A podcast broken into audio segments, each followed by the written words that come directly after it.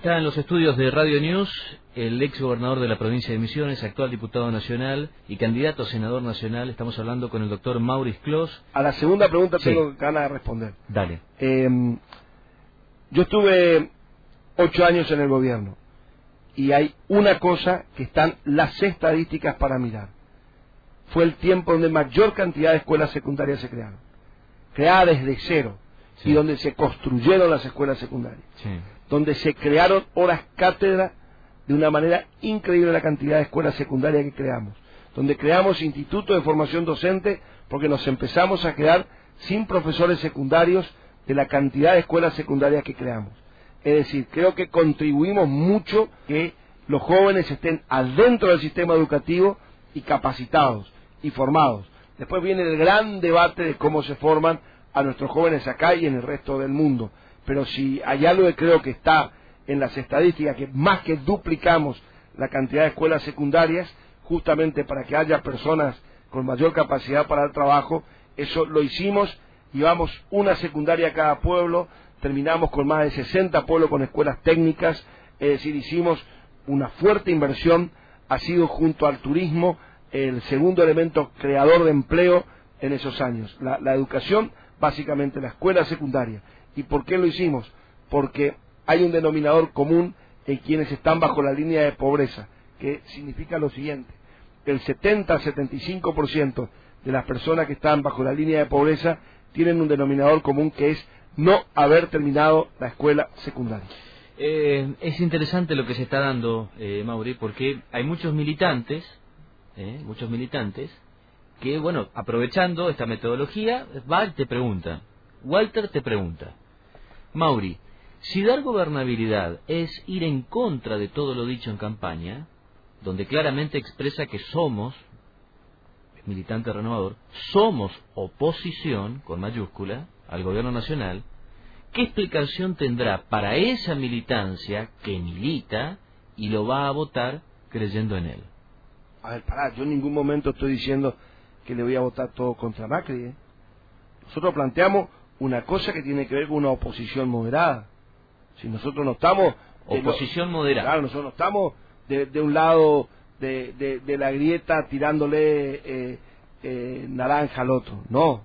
Nosotros vamos a hacer como hicimos durante este año, usando las cuatro herramientas que tenemos en un proyecto que es un proyecto misionero. Es decir, no estamos ni en el bloque oficialista mayoritario ni en el bloque opositor mayoritario.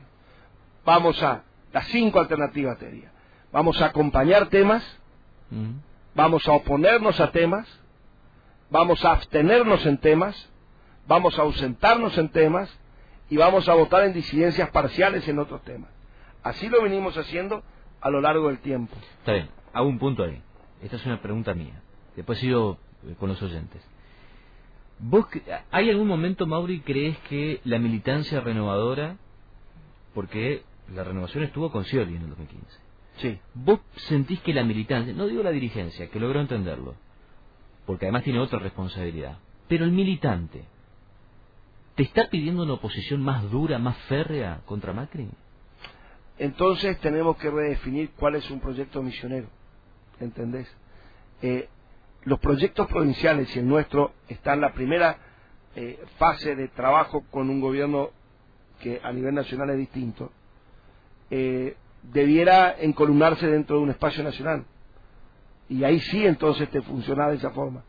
Pero ni siquiera los gobernadores del PJ, por decirte Uñac o Bordet, o el mismo Pepo, están todo el día oponiéndose a Macri. Hoy día todo el mundo busca un sistema de convivencia y de gobernabilidad.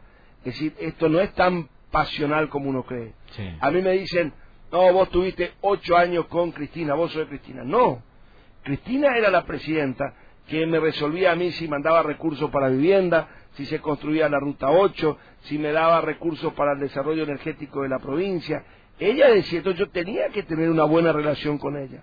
En muchas cosas estando de acuerdo y en otras por ahí tantas no, como fueron, por ejemplo, cuando pisaron el precio de la hierba durante mucho tiempo. Tuvimos que tener voces fuertes y putearnos y llegar casi hasta la agresión verbal con, con Moreno para destrabar eso y que la, la hierba suba prácticamente al doble de un, de un- laudo para el otro.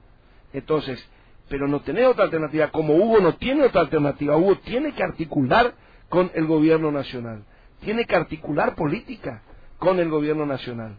Eso eh, eh, funciona de esa forma, no significa que piense igual que el gobierno nacional, sino está necesitado para conseguir cosas para la provincia, articular política. Ayer se dio inicio a la canalización de un arroyo en la ciudad de Posada, pero si no se iba a hacer todos esos trámites el intendente Joaquín a, Buenos Aires, no iba a conseguir ese recurso. Entonces vos necesitas articular. Por eso no cuesta mucho porque mientras nosotros intentamos de argumentar y de explicar las cosas que creemos que están bien, las cosas que creemos que están mal, del otro lado cambiemos, te, simplifica las cosas, te dice los buenos de un lado, los malos del otro, votamos a nosotros que somos el cambio y, ni vienen, no, por esta radio, cambiemos van a, algunas radios, Ariel, y pautan reportaje de siete minutos, dice, siete minutos dura el reportaje, porque está estudiado que en siete minutos dicen lo que tienen que decir, dicen lo que ellos creen que conviene y no se someten a ninguna pregunta de día y vuelta, menos a una pregunta esta donde vos eh, difícilmente logres conformarle a alguien hablando sinceramente cómo son las cosas. No, pero además, digo, ¿te sentís cómodo? Porque nuestra metodología de trabajo es... A ver, al me ser una radio... Muy cómodo, me siento muy cómodo. Lo, que planteo es, eh, eh, volviendo a, lo que arrancábamos, esto en términos de, eficacia política, de eficacia política, difícilmente se traduzcan juntar votos, ¿se entiende?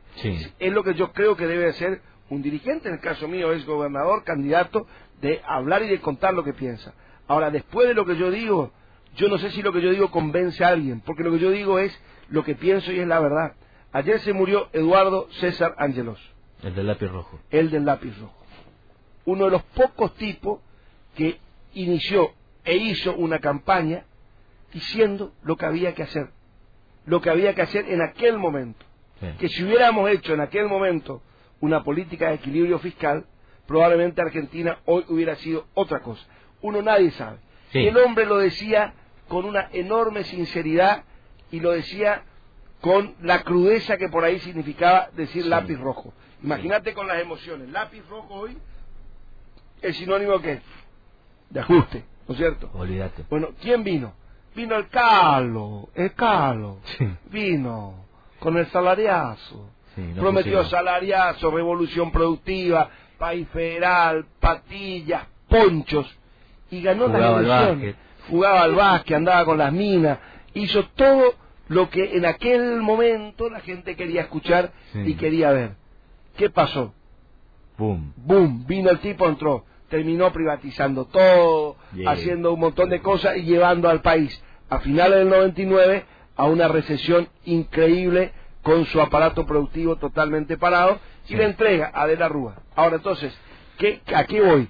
Es que uno intenta, quizás desde una concepción vieja de la política, donde no existían redes sociales, donde no existían frases cortas, eh, intenta explicar las cosas y por ahí la gente lo que está escuchando o queriendo es que vos le digas, cambiemos, tenemos que cambiar, cambiemos, cambiemos, cambiemos, cambiemos, cambiemos. Y terminan votando eso, porque el cambio siempre tiene expectativa de algo mejor. Tal cual. Pues no te imaginas la cantidad de mensajes que hay, muchos de apoyo, muchos de consulta, muchos de respeto, me parece interesante. ¿Estamos bien de tiempo, Mauri? ¿Vos decime hasta qué hora? Vamos, vamos, vamos ¿Eh? ¿Eh? Pues, ¿Hasta las 10 llegas o no? ¿O te saco mucho tiempo? No, no, no, hasta, la, hasta, ¿Eh? ¿Podemos hasta las 10? Me gustaría hablar de, de, algunos temas que por ahí me preocupan, básicamente. Dale, Pero hay gente que está esperando y, y te quiere te quiere preguntar muchas cosas. Dice, buen día, en muchísimos casos en muchísimos los casos para ligar con ideas al electorado hay que tener en cuenta que hoy en día la gente cita con el televisor y no con la heladera. La renovación está equivocando su estrategia con la llegada a la gente en las colonias. ¿Qué piensa hacer para la campaña con miras a octubre en la ciudad de Posadas? Saludos, aquí de Posada 83 del celular. Mucho mano a mano, mucho mano a mano. Esto, esto. mucho, no, no, mano a mano, eh, ir a cara a cara, cara, a, cara a, lugares donde vamos a trabajar, organizando mm. eh, cosas y, y, programas y mucho mano a mano, mucho cara a cara, mucho contacto eh, directo y por sobre todas las cosas eh, plantear una política de cercanía, es decir, en contra de la política de lejanía. El, el, gobierno nacional establece una misma campaña para todo el país. Sí. Es decir, la puesta en escena el domingo a la noche, cuando dijeron que ganaron las elecciones, por ejemplo en Santa Fe y en provincia de Buenos Aires, y no habían ganado ninguna, era generar un impacto nacional de ganador. Y Sí. mucha gente se fue durmiendo y hasta el día de hoy cree que eh, le ganaron a Cristina Sí. y que ganaron Santa Fe. Sí. ¿Y por qué? No. Porque los que siguen eh, mirando la tele hasta las 2 3 de la mañana son o los políticos, los obsesivos, los noctámbulos. Pero el común de la gente dejó de escuchar. Entonces, nosotros vamos a insistir mucho en el, en, el, en el cuerpo a cuerpo Sí. y especialmente creo que Posadas eh, merece eh, un análisis de si está mejor o está peor con el cambio y si hay un gobierno nacional que lo está mirando. Yo planteaba, que era un tema que a mí me interesa, es hablar de lo que nos está pasando con, con el tema de encarnaciones. Y el tema Mm. de encarnación, yo a medida que van pasando los días, lo analizo mucho más de una cuestión integral y social que de una cuestión puramente económica. Nosotros te vamos a escuchar y después te vamos a dar nuestra opinión, que es la de una radio comunitaria y lo que la gente a nosotros nos manifestaba acá, y lo decíamos a muchos dirigentes y no nos creían. Mm. El- antes que vos nos digas tu, tu, tu realidad, ¿sabés lo que nos decía la gente a nosotros acá día antes de la, de la campaña? Che, ¿no será que votándole a la renovación ya no voy a poder ir a comprar más a Encarnación?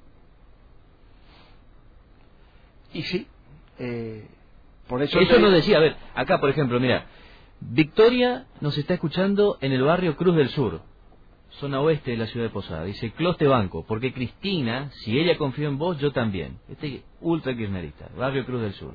Fíjate vos cómo tenemos que movernos en la renovación misionera. Sí, bueno, bueno, pero... Y tenemos que tener la capacidad de expresar al misionero, aquel que está con Cristina y aquel que está con Macri, y decirle a todos que nosotros vamos a defender primero al misionero. Sí. Primero al misionero. Primero. Primero. Yo le agradezco el mensaje. Primero al misionero. Y lo que vos decías, es cierto. Ahora, por eso yo planteo, mi, mi, mi percepción es que el tema del, del- del- de, la, de la ida a encarnación, que termina mal, ¿eh? esto termina mal de acá a la China comunista. Esto es como que vos hagas tu programa acá Sí, y que vengan los auspiciantes Sí. que auspician acá y todos tus seguidores Sí, escuchan y vayan y le paguen a otra radio. Es tan sencillo como eso. Te fundí. Eso, eso es lo que va a pasar. esto de la simetría con Encarnación termina mal. Termina mal, como terminó siempre mal el problema de la simetría. Ahora, yo podría decir, me quedo quieto y no hablo más del tema. Total, el posadeño ya votó y evidentemente no hay disconformidad con el status quo actual de las cosas. Sí. me quedo quieto. Ahora, cuando veo lo del fin de semana largo, digo, esto está mal desde todo punto de vista, no solamente económico, sino desde el punto de vista familiar, social, de infraestructura. Y esto merece que nos juntemos a resolver esta cuestión. Es decir, si el gobierno nacional decide no tocar nada para bajar, que, a la señora que, que- planteó esto no vamos a a encarnación, yo lo que digo que hay que bajar los precios de los productos en misiones para que la gente no tenga tanta necesidad de ir a Paraguay. Eso es lo que estoy diciendo. La gente va a Paraguay porque tiene una alternativa mucho más barata. Si tuviera una alternativa acá, se quedaría acá como era antes. No se va porque le gusta. Ahora, a ver, ya sabemos que la plata se va afuera y que eso no es sustentable. Sí, Ya sabemos que se van a cerrar comercios. Ya sabemos que se van a perder empleos, sí, que se están perdiendo. sí, Ya sabemos que va a bajar el precio de los locales. sí, Sí. Ya sabemos que la municipalidad va a recaudar menos. sí. Está recaudando menos y eso es grave. No, muy grave. Es grave porque el, la- el principal ingreso adicional a la coparticipación que tiene el municipio de Posada es la tasa de comercio. Sí. Si cae la venta de los comercios, cae su recaudación, cae la capacidad de reacción del municipio. Ahora, después vienen los otros problemas. ¿Puede funcionar un sistema con 50.000 personas cruzando? En realidad son 25.000 que Sí. entran y salen. Sí. Son 50.000 cruces. Vos podés diseñar las cabinas. Dice, no, tiene que tener más gente. ¿Cuánta gente tiene que tener? Migraciones. ¿Cuánta gente tiene que tener aduana? Y ahí empiezan las acusaciones. Y eso ya está mal, ya, ya- ya el sistema se nos fue al carajo. Entonces, no, la culpa tienen los de aduana. Otro dice, no, la culpa tienen los de migraciones. Y otro dice, no, peor todavía. Son los comerciantes de Posada que le pagan a los aduaneros y a los de migraciones para que nosotros nos quedemos clavados acá. Empieza el pobre a putear al pobre, ¿entendés? Sí. Y se empieza a, a desarmar el tejido social. y empieza a ser algo anormal. Y entonces sí y la cola. Entonces vos te pones a pensar, a ver, pará, me comí dos horas antes de subir al puente. Subí al puente, entré en la cabecera del puente. Hace dos horas que estoy haciendo cola. Ajá, bueno. Tengo cuatro horas más. Sí. A las cinco horas tengo ganas de me ¿A dónde voy? Y, yo, y todos sabemos dónde van. Van ahí nomás, hombres y mujeres. Y hacemos como natural, como que esto está bien. Sí, Mauri, pero yo... Y tiramos, y tiramos, y tiramos, y ensuciamos. Y después venimos, a mí me pasó, a mí me pasó porque yo no soy aquello que dice que no hay que ir a Encarnación. Yo también voy a Encarnación. Miro la hora y me voy a Encarnación. A, mi hijo le gusta la pizza de Pizza Cat, que no hay en Posada. Bueno, entonces, cuando te va cruzando, lo de la motito que te viene al costado esa y te pasa, es de loco. Pero no es de loco de que yo digo de loco, ya murió gente. sí, sí, Ya murió gente. Entonces. Sí, pero la gente que te dice, Mauri, ahora con mi plata hago lo que quiero. Está bien, pero yo festejo eso. Ahora lo que digo es, si esto está anormal, pongámosle orden, sentemos. Si el gobierno nacional atendé a lo que voy, Ariel, porque es lo que por ahí nos está entendiendo. Si el gobierno nacional dice, vamos a seguir así como estamos, no vamos a hacer nada, nada, nada, nada para que bajen los precios en la ciudad de Posada, bueno, tiene que hacer inversiones en recursos humanos, infraestructura y sistema para que ese puente vuelva a la normalidad. ¿Entendés o no? A lo que voy. si, si asumís, por eso digo, el abordaje debe ser integral. Si vos no vas a resolver desde el punto de vista fiscal y vas a aceptar de que van a pasar 25 mil personas, bueno, mejorar la infraestructura, pero no siga dentro de un esquema que está mal. ¿Me explico? ya no me importa discutir solamente lo del comerciante. Ya está. Si eso ya está votado, si ya el gobierno nacional no va a hacer nada y va hacer esta situación, eso es lo mismo que vos digas que vos vas a generar un espectáculo de fútbol que va a poner 50.000 personas dentro de una cancha y no generen los mecanismos de seguridad, los mecanismos de control. Eso es lo que está pasando. Entonces, si esto va a seguir así, y esto va a continuar así, y el posadeño va a seguir yendo para allá, y está bien que vaya, porque antes de valer su plata, bueno, démosle las condiciones de seguridad, de higiene, de salubridad, de infraestructura, de seguridad vial necesaria para que esto funcione, porque esto está desnaturalizado, esto eh, está anormal.